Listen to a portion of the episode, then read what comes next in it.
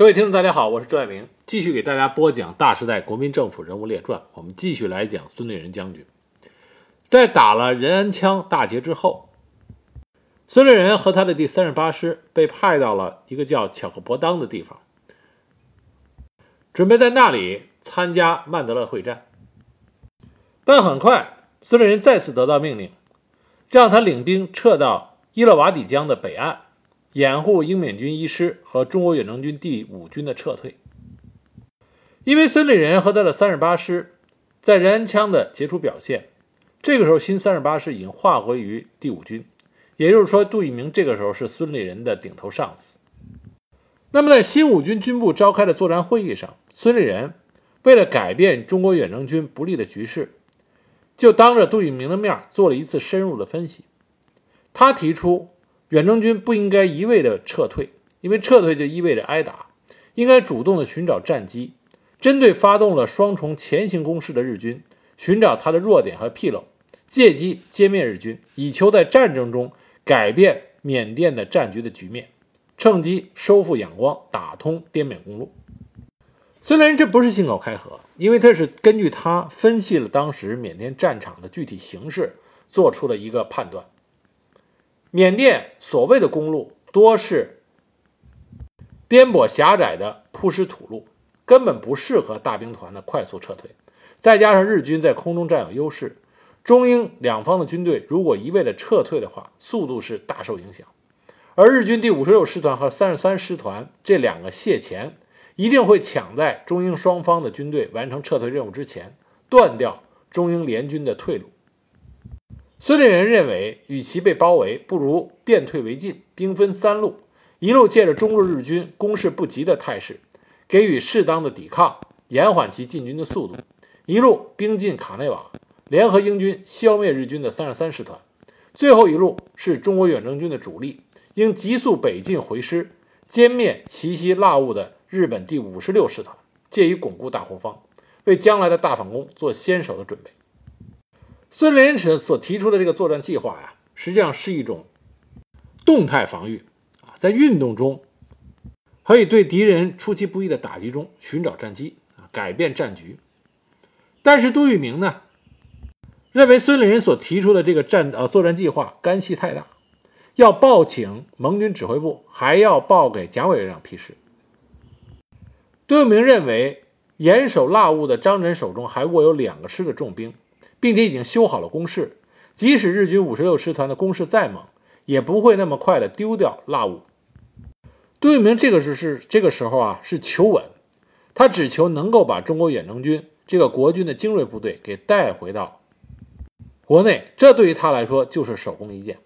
孙立人冒险的歼敌计划，就意味着他要违反蒋介石给他的命令，即使最终获得了胜利。杜聿明觉得他在蒋介石那里边，他的功劳也会大打折扣。孙连一看没有办法说通杜聿明这边，又去找了英军统帅亚历山大。那么亚历山大呢，已经是一心想要逃啊，想要撤退，所以也不支持孙立人的作战计划。孙立人就是无功而返。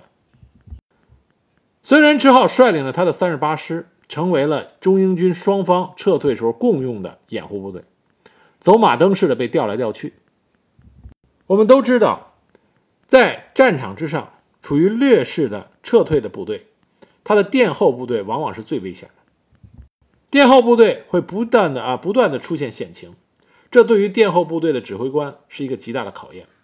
这个时候，就孙立人就体现出了他的胆识、他的勇气，他与他的将士们同生共死的袍泽之情。再加上他杰出的指挥能力，终于使得新三十八师能够转危为安。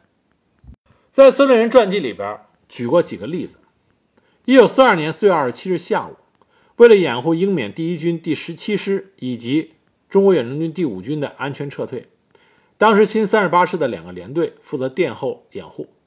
孙立人不放心这两个连的安全，所以跟随着这两个连队走在了最后面。当时，孙立人领着一个连队穿村而过，上了村后一座四米宽的大河桥。走在后面的连队连长是叶英洲，他的队伍呢被紧追不舍的日军追上了，双方开始交火。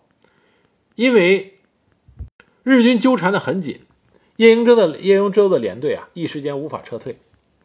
那么英缅军第十七师的一名上校指挥官已经被日军吓破了胆，所以当时呢，他命令手下的士兵将两麻袋的炸药摆在了桥中间，打算不顾在后面打掩护的叶英州连的一连官兵的死活，就直接把桥炸掉。孙立人看到这种情况，就立刻掏出了手枪，他把手枪顶着这英军上校上校的脑门，跟他说：“说我的军衔比你高，是你的上级，我说的就是命令。你敢拿新三十八师战士的安危不顾而下令炸桥，我现在一枪就把你打死。”当然，这个上校一是理亏，二是也被孙立人吓住了，所以转身就逃。那么孙立人就站在桥头，岿然不动。一直等到叶英洲的连激战半个小时，找到战斗的间隙，全部撤了下来。撤过大桥之后，孙立人才发出了炸桥的命令。孙立人为了他这一连士兵的性命，甘愿着被炸的风险，甘愿着承担战死沙场的这份风险，这份胆气，在国军队伍里的这些军官之中是非常少见。这是为什么孙立人极受他手下官兵的爱戴。还有一次，孙立人在掩护中英两路军队撤退的过程中，幺幺二团陈明仁率领部队在后面打掩护，结果被尾随的日军给包围了。包围陈明仁这一团人马的日军人数众多，还有重炮和坦克。这时候形势十分危急，孙立人呢带着幺四团本来已经在前面撤出去了。但是他为了将幺二团救出来，命令幺四团原地转身，向着刚刚经过的温枣镇急行而去。啊，幺二团就是被包围在温枣镇。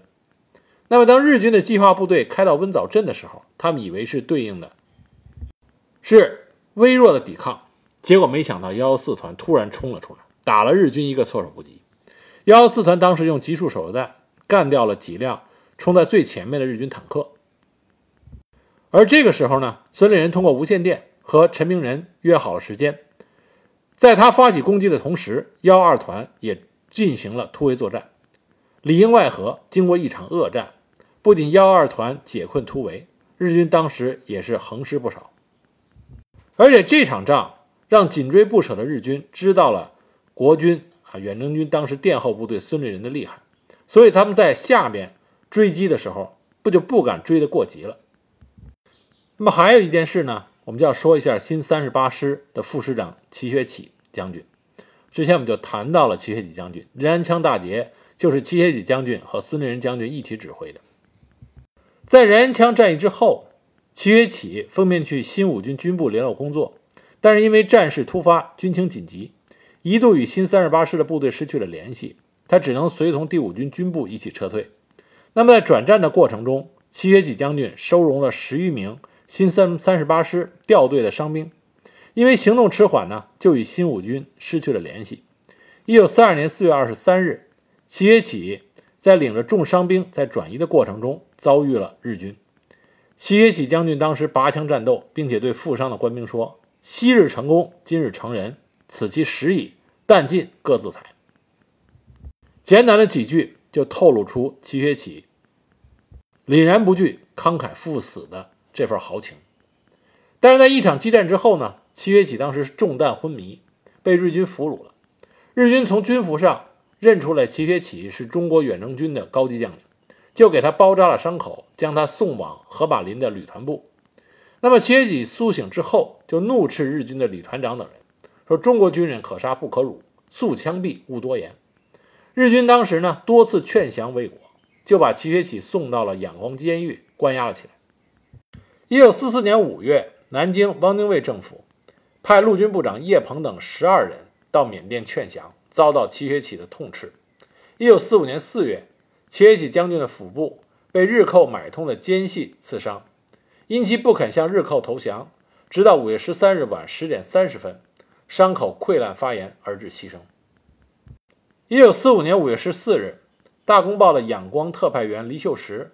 在重庆《大公报》的仰光专电中，是这样报道了齐学启将军去世的消息啊。这个报道这么说的：齐将军的确是中国的伟大军人，他是中央监狱里数百战俘中最受人爱戴与最能给人援助的人物。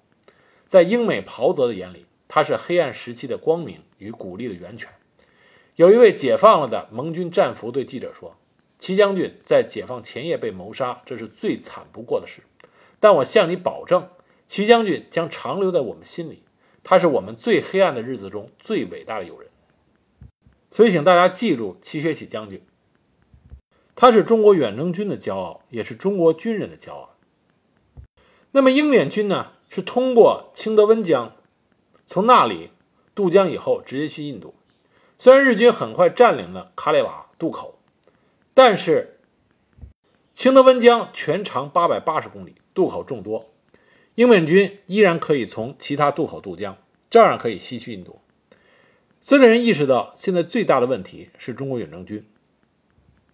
中国远征军全力掩护英缅军渡过了清德温江，让他们成功退到了印度。但是中国远征军的退路在哪里？孙立人的目光就移向了腊兀，因为腊兀是中国远征军退回到国内必经之路。孙立人不相信日军没有看到这一点。正在孙立人在担心的时候，他最不想看到的情形发生了。一九四二年四月二十九日，渡边正夫率领的日军第五十六师团全力的进攻腊兀。驻守腊兀的张轸虽然有两师的兵力，但根本不是日军五十六师团的对手。只是坚持了三个小时左右，就彻底崩溃了。就这样，腊兀这个中国远征军设在缅甸的最大的后勤基地被日军将领啊，被日军占领了。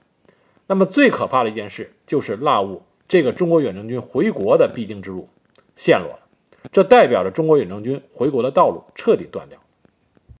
那么得到这个不利消息之后，中国远征军的高级将领再加上史迪威将军就召开了会议。这个会议最主要的议题就是商议撤兵路线。在这个会议上，杜聿明拿出了蒋介石的密电。蒋介石呢，并不了解缅甸具体的情况，他只是从地图上决定让中国远征军从密支那和片马转移，因为这两个区域还没有被日军占领。从地图上看，即使这两个地区出现变故，那么从这里再往西，还有漫长的高黎贡山脉，越过这座山，日军断掉中国远征军退路的计划就彻底落空了。杜聿明表示，他要完全按照蒋介石的指示来进行撤退。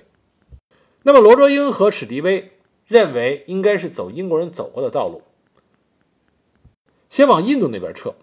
无论是在印度借地练兵，还是从印度那里乘飞机回国，都比直接向国内撤要好得多。而孙立人，他支持西去印度的撤退路线，因为孙立人告诉杜聿明。翻越高黎贡山脉应该是可以回到国内，但是有一点，缅甸的雨季即将到来。一旦雨季来临，翻越高黎贡山脉所遇遇到的困难将是成倍的增加。而且孙立人向杜聿明表示，如果杜聿明执意要沿着高黎贡山脉往国内撤的话，他请求杜聿明批准新三十八师在完成任务之后，取到印度的大吉岭，通过印度境内回国。但是杜聿明不同意。他认为中国远征军应该同进同退，只有一起往国内撤，这才是唯一的正确的撤退路线。那么在这次会议之后，也就是五月八日，史迪威和罗卓英就带着司令部的人马，共一百一十四人，按照他们的意见，西去印度。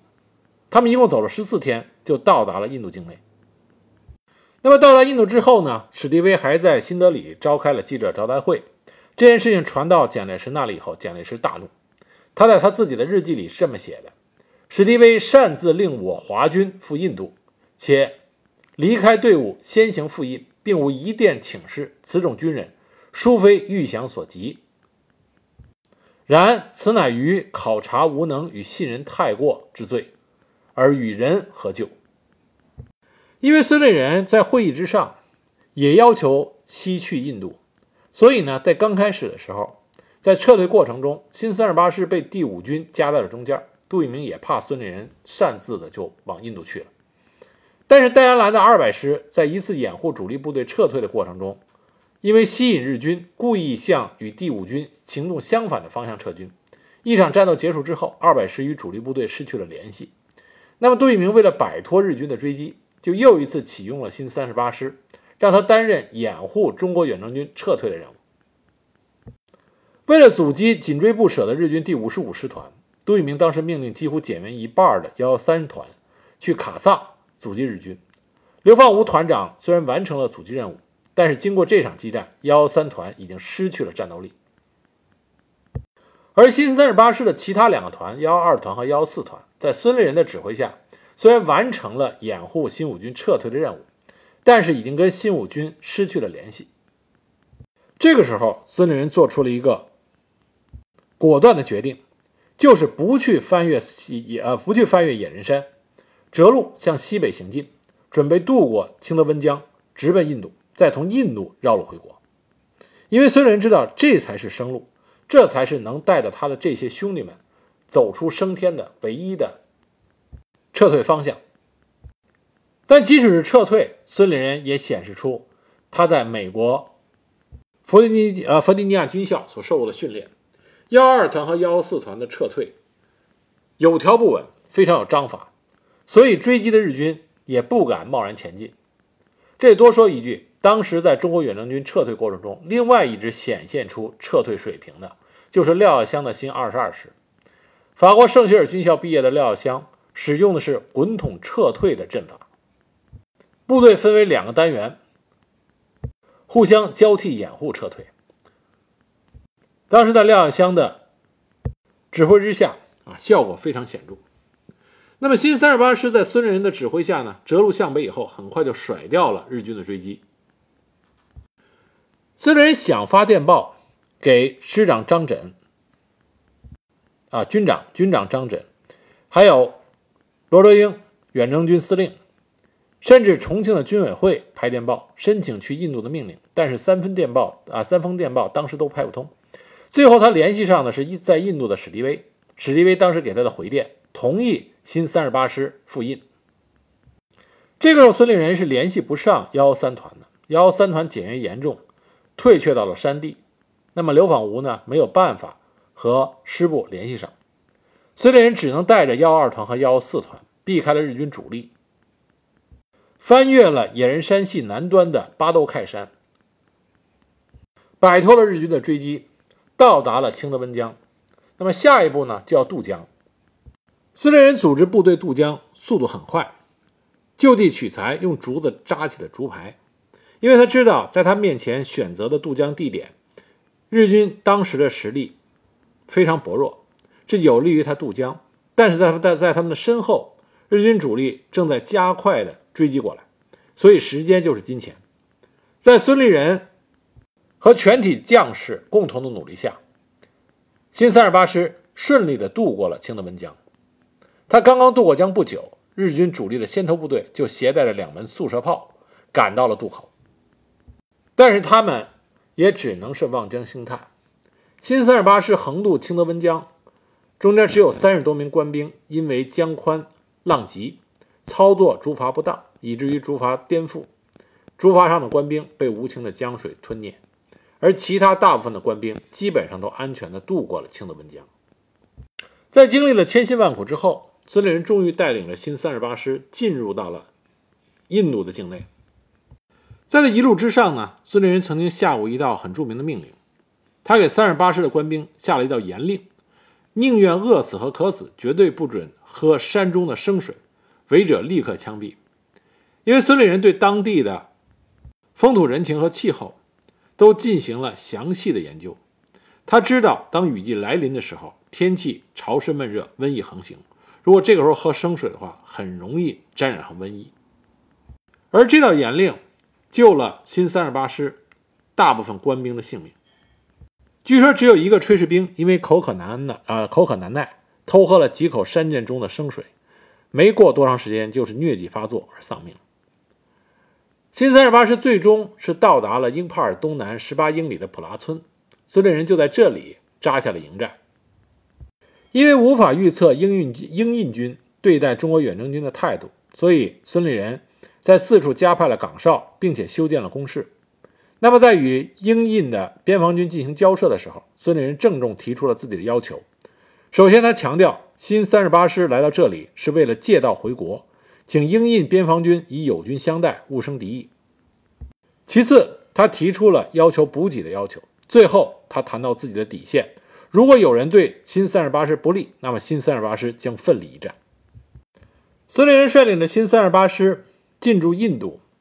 刚开始啊，英国东方警备军军团长埃尔文将军以以及印度总督维维尔，他们想把新三十八师缴械。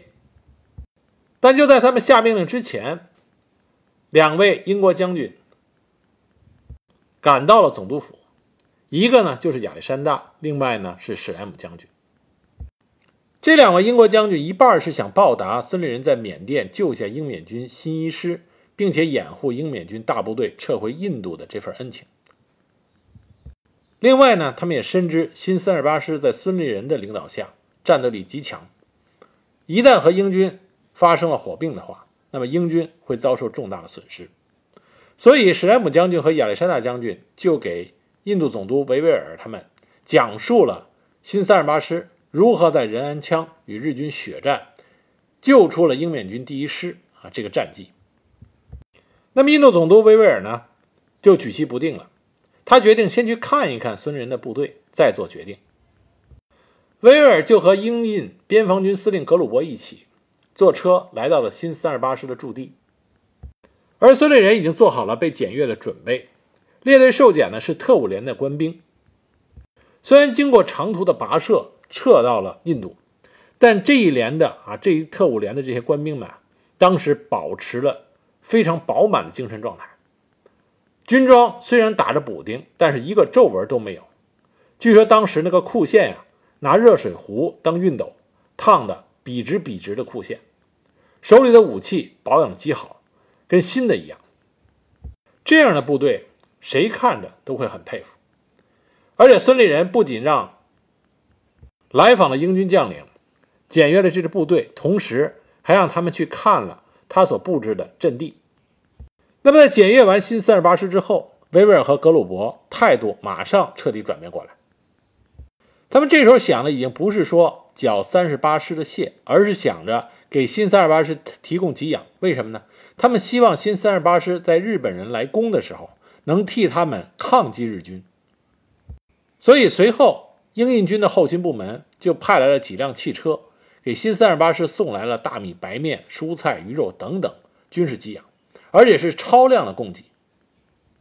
那么部部队已经安定下来了，孙立人这时候要考虑的就是何去何从。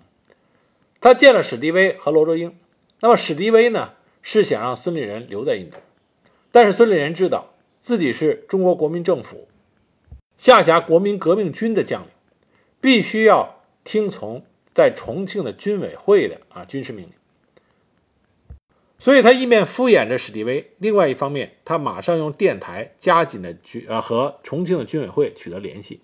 但孙立人所携带的电台功率比较小，很难联系到国内。幸亏在新三十八师里边，他发现了一个在西南联大电机工程系的毕业生，经过这个高材生所改装以后的大功率电台，终于联系到了重庆的军委会。所以那个年代啊。这些大学生动手能力都很强，不是书呆子。很多人在理论和实践两方面都是极其优秀的。联系上军委会以后，重庆方面给孙立人发来的第一份命令，就是让他去找到从野人山撤回国的杜聿明的部队。孙立人立刻就去了蒙巴顿勋爵的府邸，他希望蒙巴顿勋爵能够派出空军的力量，帮助寻找第五军的部队。当时蒙巴顿勋爵就问孙立人说：“根据我的情报，你和杜聿明将军的关系并不和睦，你甚至公然违背了他的命令。你现在让我派飞机到野人山去寻找第五军，你不怕杜将军回来对你进行报复？”孙立人当时的回答就是说：“我们虽然意见有相左的时候，但我们的目的是一致的，就是消灭日军，打通滇缅公路。现在中国远征军几万名的弟兄被困野人山，我不可能因为个人的恩怨而坐视不管。”就这样，蒙巴顿勋爵派出英军的飞机去野人山搜寻被困的中国远征军官兵，而蒋介石那边呢，也派呃也请求美国空军出动飞机帮助寻找。但熟悉中国远征军历史的朋友都知道，杜聿明当时撤进了野人山，他对野人山恶劣的自然环境估计不足，这使得武军遭受了重大的损失。杜聿明所率领的中国远征军，当时悲惨境地到了什么样的地步呢？他们只带了五天的粮食，可他们最终在野人山里走了多少天呢？走了一百一十四天。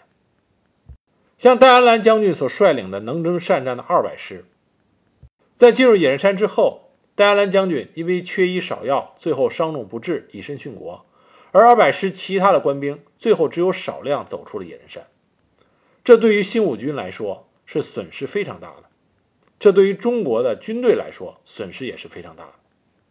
后来要不是一架路过野人山的美军运输机的机组人员发现了困在崇山密林中的第五军，投下了大量的救急的食物、药品和物资，这样才挽救了第五军残部官兵的性命。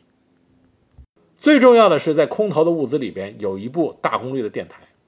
凭借着这部大功率的电台，杜聿明终于和蒋介石取得了联系。因为他之前的那部电台因为淋雨早已经损坏了，这样蒋介石才确定了第五军的位置。那么这时候，他给杜聿明下了一道命令。杜聿明当时差点没气得吐血。这道命令就是让杜聿明西去印度的雷多休整待命，为第二次缅战做准备。对于杜聿明来说，这是充满了浓浓的讽刺意味。因为如果当时他同意了当初他同意孙立人的观点，撤向印度的话，那么第五军就不会遭受野人山如此大的摧残。强行翻越野人山，这是杜聿明他的军事生涯中一次重大的战略失误。但是在杜聿明的回忆录里边，他认为自己误走野人山。史迪威、罗卓英、亚历山大都有责任，而孙立人取得的仁安羌大捷，使得战线拉得过长，这也是导致中国远征军最后失败的一个重要原因。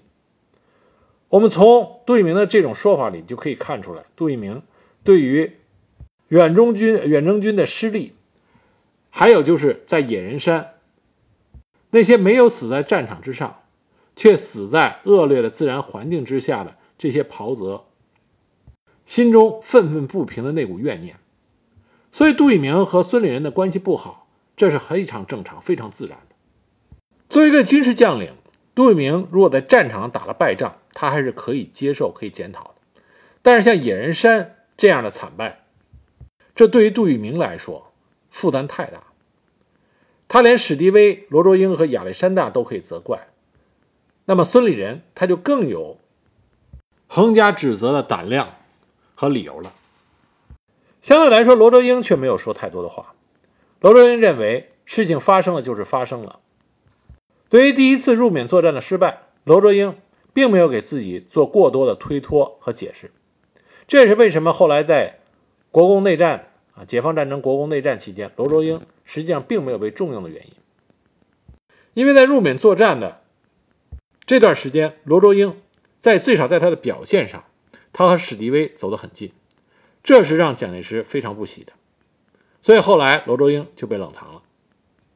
而杜聿明作为新五军的指挥官，新五军也颇受他的影响。新五军对孙立人的看法也非常的差，认为孙立人亲美，所以史迪威对新一军，也就是新三十八师发展而来的新一军和新五军，不能一碗水端平，啊，这些都是后话。但既然中国远征军的主力全部到了印度，那么军事委员会就下达命令，让中国远征军在印度受训，反攻缅甸的准备。在联合国纪念日，英印军啊，英印军准备进行一次阅兵大典，当时邀请了孙立人的新三十八师。参加阅兵的中国远征军代表是罗卓英。那么，新三十八师派出了一个排的人马，组成了参阅的队伍。而这支阅兵队的总教官叫谭展超，他也是新三十八师的。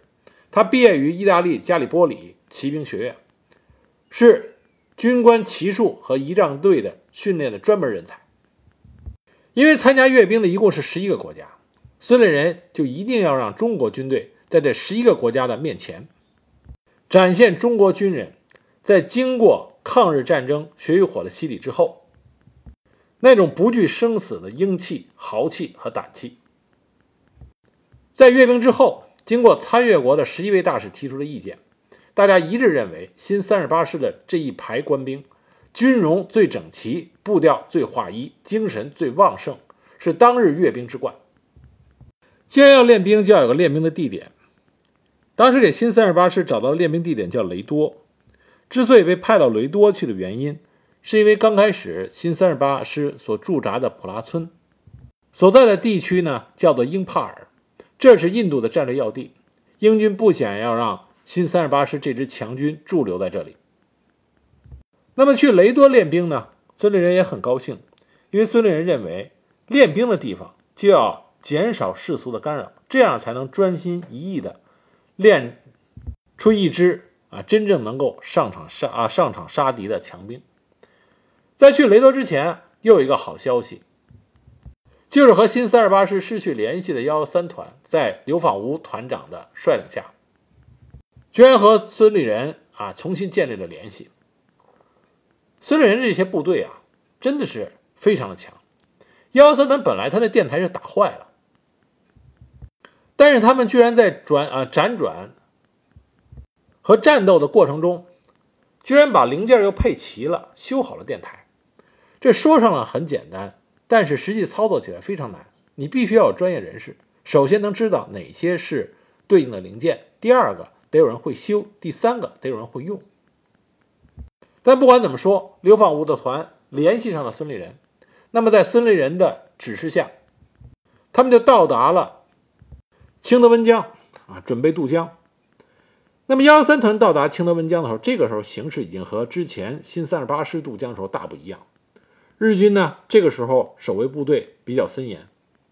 那么孙立人在电电报里边呢，就给刘放吾出了一个计策，让他沿江诱敌，引敌急追，然后待敌人离开渡口之后，迅速回撤，争取渡江的时间和机会。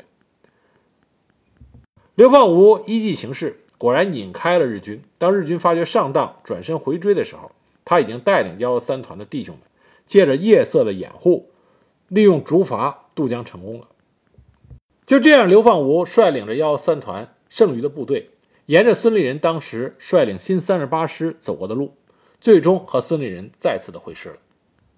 而孙立人不仅迎接了他的这位好弟好兄弟刘放吾，很快，杜聿明的第五军。和廖耀湘的第二十二师也从野人山走了出来，来到了雷多。就这样，中国远征军所剩余的部队，终于又重新聚集在了一起。他们已经准备好，经过重新的训练、重新的整编、重新的装备，浴火重生，要打回缅甸去，为那些在缅甸战死沙场的同胞兄弟报仇雪恨。一九四三年七月，中国驻印军正式成立，下设新一军军长郑洞国，下辖三个师：新三十八师、新二十二师和新三十师。孙立人因功升任为中将副军长，同时三十八师仍然归他指挥。廖耀湘任新二十二师师长，新三十师的师长是胡素。杜聿明呢是被调回了重庆，他一回重庆以后，就向蒋介石。告了孙立人一状，说孙立人阵前抗令，转到复印。蒋介石也很生气，所以军政部当时给孙立人发了电报，让他坐往印度运兵的飞机回来述职。那么孙立人回到重庆以后，见到蒋介石，也跟蒋介石陈述了事情整个的经过，并且强调，当时他在去印度之前，曾经用电报请示过重庆的军政府，但是电报不通。后来他奉史迪兵史迪威之命转赴印度，也非是自作主张。因为史迪威他是中缅战场上的总指挥，在得不到重庆军政部的明确指令的情况下，史迪威的命令，孙立人也不得不遵从。当然，孙立人的这个时候呢，深受史迪威的青睐。史迪威反复的跟蒋介石强调，他需要孙立人在缅啊，在印度协助他训练中国驻印军，因此蒋介石没有再追究孙立人的责任。就这样。中国驻印军在雷多地区的兰姆加镇开始了中国驻印军，也就是中国远征军的浴火重生。史迪威对中国驻印军心里是有小算盘的。那么他担任总指挥，当时第一步呢，他把罗卓英挤走了。他给蒋介石那边打罗卓英的小报告，并且列举了罗卓英的十大罪状。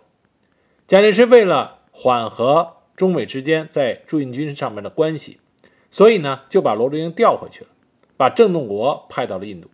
但郑洞国之前和中国远征军没有任何的关系，史迪威趁着郑洞国完全不熟悉中国驻印军的这个机会，他想把中国驻印军的军权牢牢地抓在自己手里。他当时居然提出了一个建议。